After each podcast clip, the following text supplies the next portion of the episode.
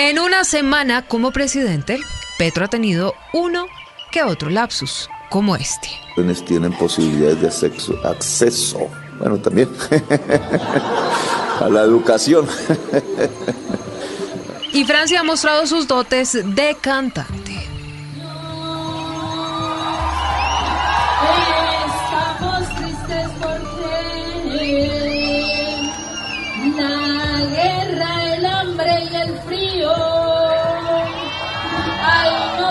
está matando, ay, nos está acabando, ay, nos está matando. Y mientras el presidente de la Cámara, David Racero, les dice a los congresistas que compren su propio almuerzo, lo que sí hicieron fue mover toneladas de mermelada para lograr la planadora petrista en favor de Carlos Hernán Rodríguez como contralor. ¿Cómo sería la planadora que hasta convencieron a los del Centro Democrático?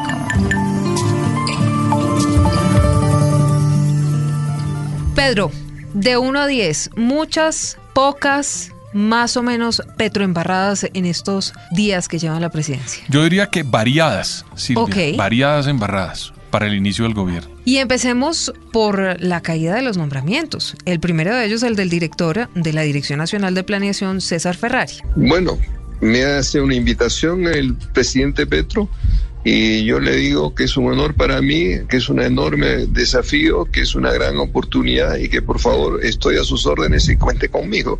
Y así estoy ah, asumiendo este nuevo reto. Esto decía Ferrari hace algunos días cuando anunciaron su nombramiento, pero se quedó con los crespos hechos, Pedro. Pues Silvia, mire, el doctor Ferrari, que dicen los que lo conocen que es un gran profesional, una persona, un académico muy serio, no es el culpable, Silvia, de esto que ocurrió. Para mí el culpable está en lo que uno podría llamar el cuarto de máquinas de la Casa de Nariño. ¿Qué es la Secretaría Jurídica? Y es la Secretaría General. Ah, O el sea, DAPRE. Liscón- No, yo- ¿Liscano? sí, claro. Pero no es el secretario jurídico el que tiene que revisar y decir, mire, este sí aplica, este no aplica, este puede, este no puede, este tiene un rollo, este no. Silvia, el jurídico es el que dice si hay falencias jurídicas, Ujú. impedimentos. Pero el que debe estar pendiente de que no le ocurran problemas al presidente y que debería ser una especie de curador de las hojas de vida es el secretario general de Palacio, que es el doctor Mauricio Liscano. Yo llamo a eso el cuarto de máquinas porque es la cosa que uno no ve, pero esa persona detrás está pendiente de ser el enlace entre esos nombramientos y el presidente de la República. Ese rol es muy importante hoy y antes en todas las presidencias. Y esa persona tiene que estar pendiente de manejar a la secretaria privada del presidente, Silvia, Sí. porque ella tiene unos compromisos con el presidente que tienen que cumplirse y quien hace que se cumplan es el secretario, El secretario general, ¿Por qué? Pues porque es el que transmite. eh, Salvo en el gobierno Duque que había una superministra superpoderosa que era, entre comillas, la secretaria general que no fue, sino jefe de gabinete, María Paula Correa, que eso mandaba a todo el mundo. Bastante eficiente, entre otras cosas, Bueno. al interior de Palacio. Pero que no haya manda- tenido. mandaba a todo el mundo. Sí, pero Eso digamos, no se movía Silvia, la hoja, pero- una hoja, la hoja de un árbol en Palacio, si no era... Pero Silvia, eso es un secretario general. Porque imagínese un secretario general complaciente y que no apriete las tuercas, pues creería yo que no funciona. Pero entonces, volviendo usted- al caso, Para usted, Pedro, antes, ¿Liscano no está preparado para ese cargo? Mauricio Creo- Liscano, ¿usted le parece que ese, ese nombramiento ahí como que se pifió un poco, perdóneme la palabra, don Petro? yo no podría decir, Silvia, que se pifió, porque lleva 10 días el Es- gobierno. sí. Entonces uno no puede decir eso. Lo que creo es que cuando llegan este tipo de funcionarios, que entre otras cosas no era el corazón del petrismo, sino que fue una persona que llegó tarde a la campaña, pues tiene que acoplarse a los nombramientos de Palacio, Silvia. Y eso tiene que comenzar a tener una dinámica. Esa es mi opinión frente al caso del doctor Ferrari. Me parece que ahí hubo unos errores por parte de quien maneja el cuarto de máquinas del Palacio de Nariño, que es el doctor Liscano, quien tenía que verificar y saber que hay un artículo que impide que una persona que sea un colombiano por adopción, pues no puede ocupar ningún cargo ni de ministerio, ni de director, ni de ningún departamento, Silvia. Eso es todo. Y creo que debería ser eso. Por supuesto que el que le tenía que dar los argumentos jurídicos, pues es el secretario jurídico. Pero ahí yo creería que está todo dirigido al señor Liscano. ¿Liscano del partido de la U? Sí, sí, Ah, claro. Bueno, ahí está. Pero él se volvió petrista. De los de Lo que creo es que llegó tarde petristas. y está acoplándose. Silvia, eso toma tiempo, porque el doctor Liscano, hasta donde yo sé, ha sido un político, digamos. Sí, sí. Ya llegar a manejar, repito, y qué pena volver Bueno, a poner el ejemplo, pero, pero la y Diego trastienda. Molano y Víctor Muñoz llegaron ahí, tampoco puede ser así. Víctor Muñoz, ¿qué? qué? No, pero Diego Molano ha sido director del DPS y del Instituto Colombiano de Bienestar Familiar. ¿Y Ojo, Víctor Muñoz? Ese presupuesto del Instituto Colombiano de Bienestar es de los más importantes que hay en Colombia. Mm. Si un señor maneja eso, Silvia, es que el Instituto Colombiano de Bienestar Familiar es de las entidades que más recursos maneja en Que Colombia. a propósito no, tiene todavía. Todavía no se sabe en este gobierno. No, es para poner el ejemplo del doctor Diego Molano, que él venía ¿Y Víctor precedido. Muñoz? Víctor Muñoz y yo no Ah, le, no le no se- conocía no se mete. ningún tipo, digamos, de galones, como dicen los militares, para poder sentarse en la silla del DAPRE. Yo no se los conocía. Bueno, pero ahí estuvo sentado. Entonces Ferrari con los crespos hechos. El segundo comandante del ejército, el general Jairo Alejandro Fuentes, está en la cuerda floja por unos señalamientos en su contra, nada más y nada menos que por falsos positivos.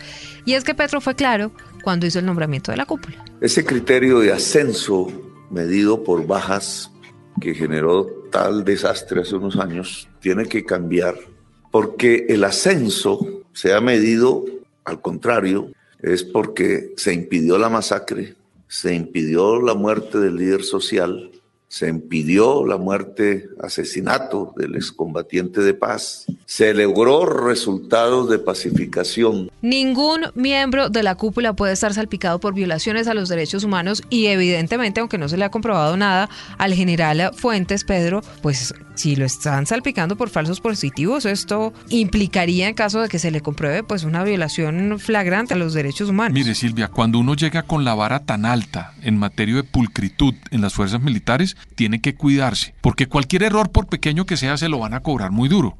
Y acuérdese la campaña del presidente Petro y de sus aliados contra las fuerzas militares y de policía, Sí. que fue muy fuerte y muy dura. Este tipo de casos no debería ocurrir para alguien, le repito, que ha puesto la vara tan alto en eso en la defensa, en la pulcritud, puso un señor que es el ministro de Defensa, que es una persona que viene antecedido una lucha contra la corrupción muy fuerte. Pues bueno, a mí me parece que ahí hay otro error. Y hay error, Silvia, en las agencias que ponen a mirar las hojas de vida de los funcionarios, sobre todo de defensa porque pues hay muchas personas que tienen que verificar demasiados antecedentes para que una persona llegue a un cargo de eso, Silvia. Además, entre otras cosas, comienza uno a mirar, decapitaron como a 55 generales Sí, para señor. poder cambiar la cúpula. Y el que llegó de segundo tiene un problema Tiene un que no verificaron. Ahí hay que mirar con mucho detenimiento estos casos. Pero repito, y voy a volver a decirlo sin ánimo de verdad, creo que están acoplándose los funcionarios para poder cruzar la información y que esto no vuelva a ocurrir en adelante. Pero esto, ¿usted cree que le va a costar a Gustavo Petro? Digamos, todas Yo sí, estas claro, embarradas de, de claro. las que hemos Desgasta, estado hablando, lo desgasta, desgastan. desgasta. Ahora, uno no puede decir pues que esto ya fue un desastre No, porque lleva muy pocos días, no, es que pero, va, va dejando unas pero sí huellas, va dejando... unas huellas que Sobre todo por las críticas que hicieron en campaña y por todo lo que prometieron, que ahí de pronto es Eso donde es. está el problema fundamental. Y es que se pusieron a criticar todo y ahora cuando están ya en el puesto es que tienen que enfrentarse ellos a las críticas. Mire Silvia, cuando uno es gobierno, los votantes lo ponen en el gobierno. Y cuando comienza a ejercer el gobierno, esas acciones mandan al gobierno a manos de la oposición. Sí. Pues porque la oposición comienza a criticar. Claro. Y esto es lo que está pasando. Ellos hoy son gobierno, es el oficialismo en Colombia. Y a partir de ese momento, pues terminan siendo casa de presa de Mm. La oposición. Y a propósito de embarradas, la de las sillas vacías de los generales dicen que ese tema del general Fuentes fue el que frenó a Petro de ir a ese reconocimiento de tropas.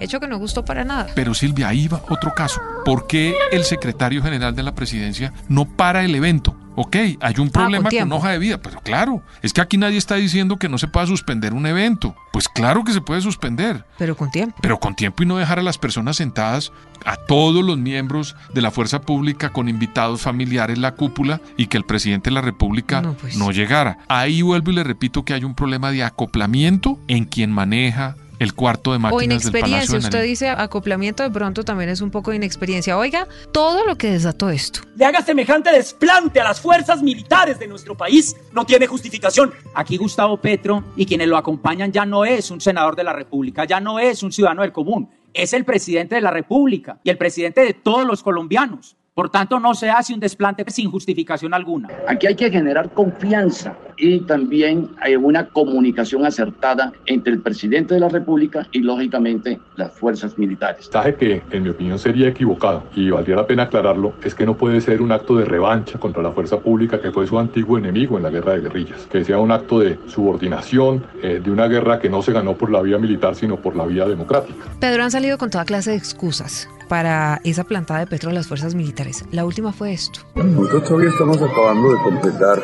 y decretar la nueva cúpula de las Fuerzas Armadas. Ya se ha avanzado sustancialmente. Eh, y va a haber el acto el sábado, exactamente, ya con la cúpula completa. Pero, eh, ¿cuál, es, ¿cuál era su quebrante de salud, presidente? Un problema digestivo que tengo desde hace tiempo. ¿Ya está bien? Sí, sí, gracias.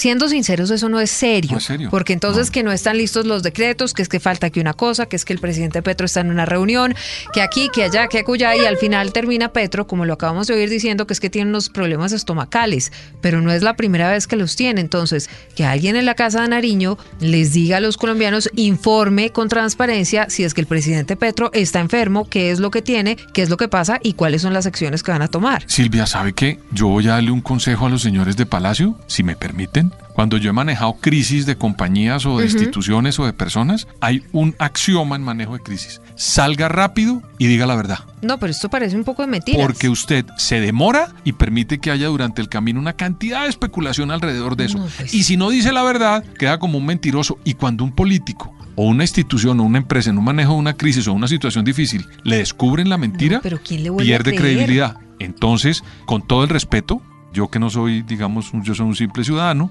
le recomendaría que fueran rápidos y dijeran la verdad. Y que dejen de subestimar a la gente, Pedro, porque al final la gente no es boba. Sí, Y la eso. gente sabe que algo está pasando y la gente se empieza Ese a preguntar. consejo, ese consejo que acabo de dar deberíamos cobrarlo en zorros y Hola, erizos, sí. de verdad. Cobrémoslo. A ver, asúmele a esto el tema de la Mintic Mary Gutiérrez.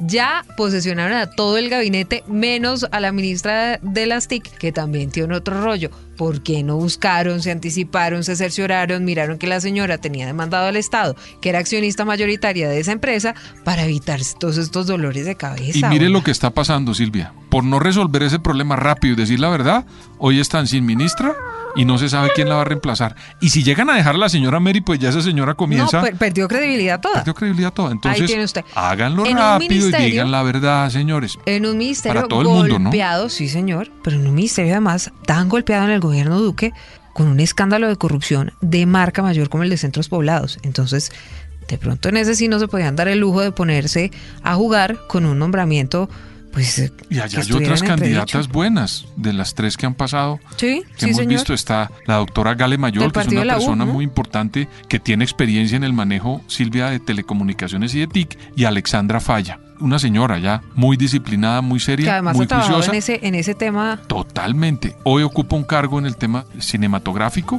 creo que se llama Focine o, o algo así, no, no, Patrimonio Fílmico Nacional, creo que se llama. Ok. Pero tiene experiencia y es de todas. Estuvo en la yo- Comisión Nacional en de la Comisión de Televisión y muy independiente, Silvia. Bueno. Que eso es muy valioso al momento de tener una ministra en reemplazo, si es que llegan a sacar a la señora Mary, Vamos a ver porque hayan dicho que la pueden Pero dejar. están que buscan y buscan y buscan y buscan y buscan y resuelven el tema jurídico, como tiene un cartapacio de decretos el doctor Liscano de viceministros Ve que lo que le estoy diciendo, que allá hay un problema de acoplamiento. porque están revisando, revisando, revisando, revisando a ver si dejan de cometer las Mire mismas Silvia, y le voy a decir una cosa, no nombrar viceministros es un problema gravísimo para cualquier cartera, porque hoy el ministro está cumpliendo labores de ministro y de viceministro. No, pues imagínese. Y cuando nombran un viceministro, el ministro se descarga de una cantidad de funciones Para internas ponerse en lo importante. para poder manejar la política Pues de el cada de los secretario. Liscano dice que eso está casi resuelto, que eso están trabajando a toda marcha. Ojo, Eso y que revise mencionar- muy bien las hojas de vida porque uno para no sabe que no vayan a si salen otros problemas. Eso sin mencionar lo que pasó en la OEA, que ya lo hablamos en otro episodio de Zorros y Erizos. No olviden seguirnos. Estamos en las redes sociales, estamos también en ah, Boombox, en Spotify y en todas las plataformas de audio. Suscríbanse para saber siempre cuando hay un nuevo episodio en el que analizamos esta vida de estos zorros y erizos, algunos muy sinvergüenzas de la vida política colombiana.